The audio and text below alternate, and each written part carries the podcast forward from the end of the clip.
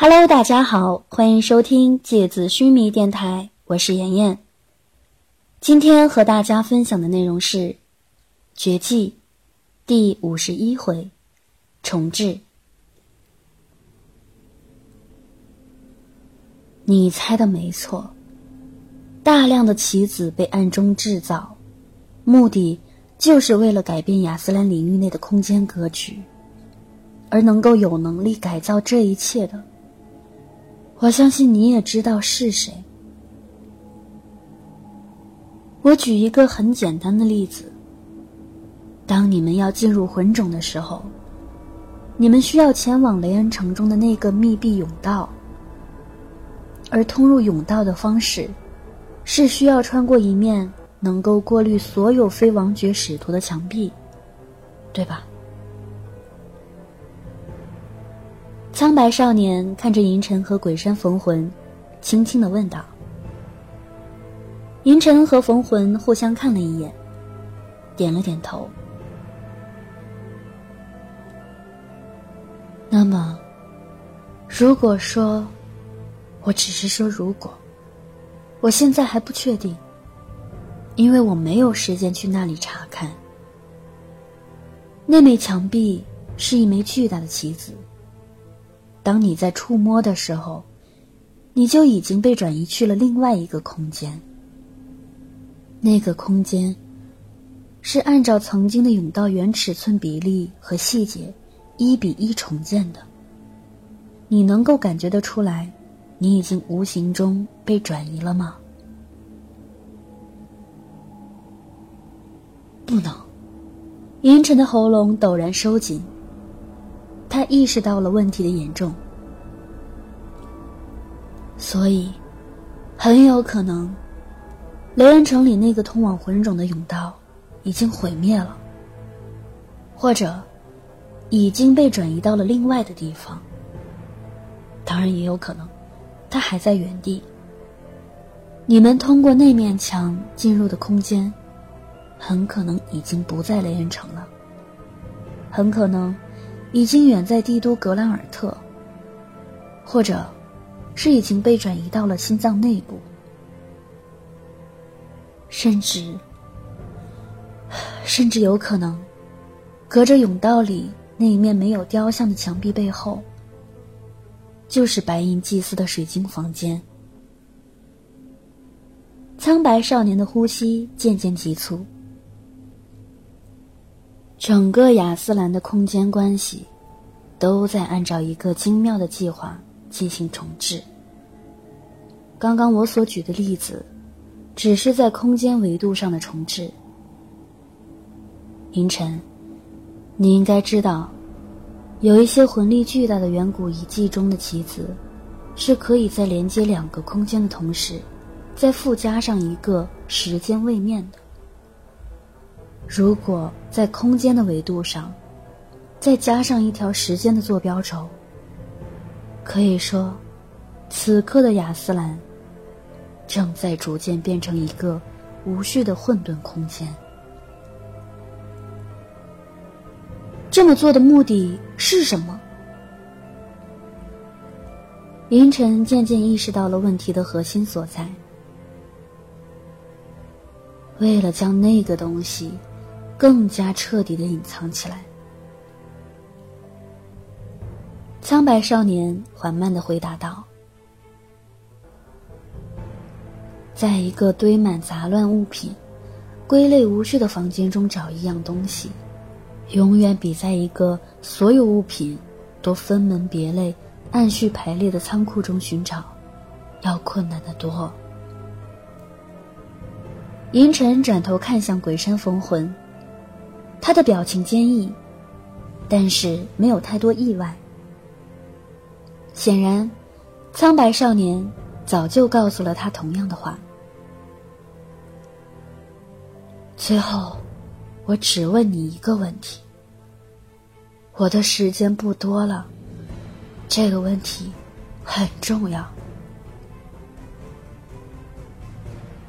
苍白少年轻轻擦掉从内唇线渗出来的殷红血液，他的牙齿和嘴唇都晕染着一种又迷人又危险的鲜红，仿佛嘴里咀嚼着玫瑰，芳香四溢。你已经有了自己的使徒，这一点我知道。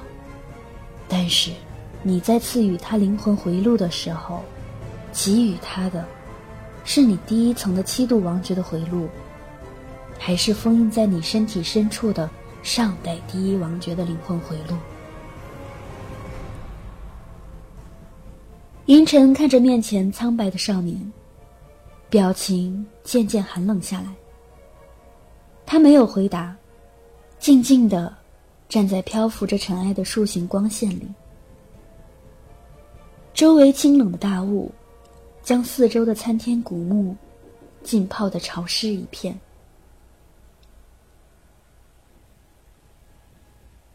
西之亚瑟兰帝国，尤托尔遗迹。庞大的古城，好像一座巨大的坟墓。这座遗迹不知道存在了多少岁月。鬼山连泉仔细地辨别着残破建筑的轮廓，飞快地在脑海里搜寻着相关的记忆。但是几乎是一片空白。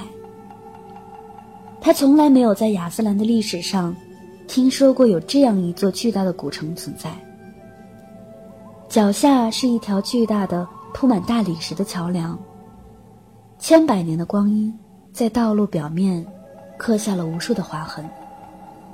风化残缺的边缘，不时簌簌的掉落碎石尘埃。探身往下望去，桥墩拱廊隐藏在下方庞大的黑暗里，隐约能看到无数高大雄伟的建筑群。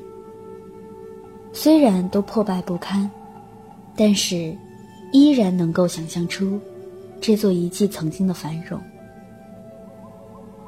昏暗视野里没有任何声音，寂静膨胀着，像是产生了重量，压迫着耳膜，让人太阳穴发胀。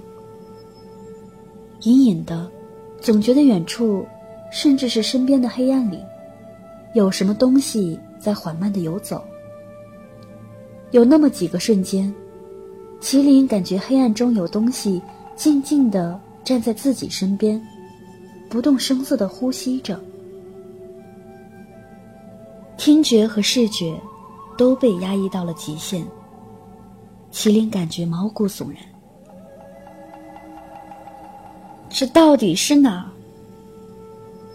天树幽花看了看麒麟和连泉，又看了看这座巨大陵墓般的古城，声音像被寒风吹打后的落叶。这就是你把我推进来的死亡。”连泉冷冷的说。“可是我明明摸的是另外一个棋子啊，为什么我也会？”说到这里，幽花停下来，不敢说下去。连泉转身环顾着周围，他将魂力感知能力提升到了最大程度。企图捕捉黑暗中的潜在危险。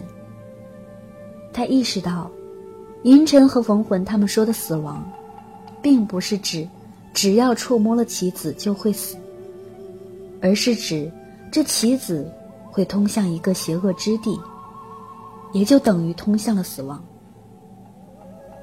棋子只能把人送往不同的空间，而不能直接夺人性命。往前走吧，待在这里也不是办法。连泉转头对小脸已经吓得惨白的麒麟说，然后回过头看了看天树幽花。如果不想死，就跟着我们走。道路往前延伸，黑暗愈加浓厚，几乎已经到了深不见五指的地步。行进极其困难，但三人又不敢冒险在黑暗中快速前行。于是，他们前进的速度极为缓慢。天树幽花有点不耐烦，他挥动右手，十几只巨大的雪雕在空气中幻化成形，在前面开路。雪雕身上发出的柔和白光，把遗迹的空间照亮。在柔和的白色光芒下，庞大的遗迹看起来多了几分高贵的感觉，少了些许恐怖的气氛。无数精雕细琢的巨大石柱四处横倒，一些仿佛地基一样的坑洞里，隐隐能看见残碎的白骨。随处可见奢侈的汉白玉雕刻成的残缺拱门和恢宏的台阶，一切都预示着这个城市曾经不可一世的繁华和尊贵。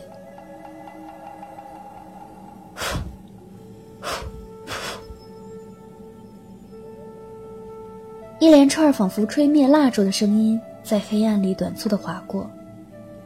飞在前面开路的十几只雪雕接二连三。消失不见了，仿佛是陡然吹起的瑞风，凿破了白色的灯笼。黑暗再一次从天而降，笼罩在他们三人头顶。好了，今天的节目到这里就要结束了，大家晚安。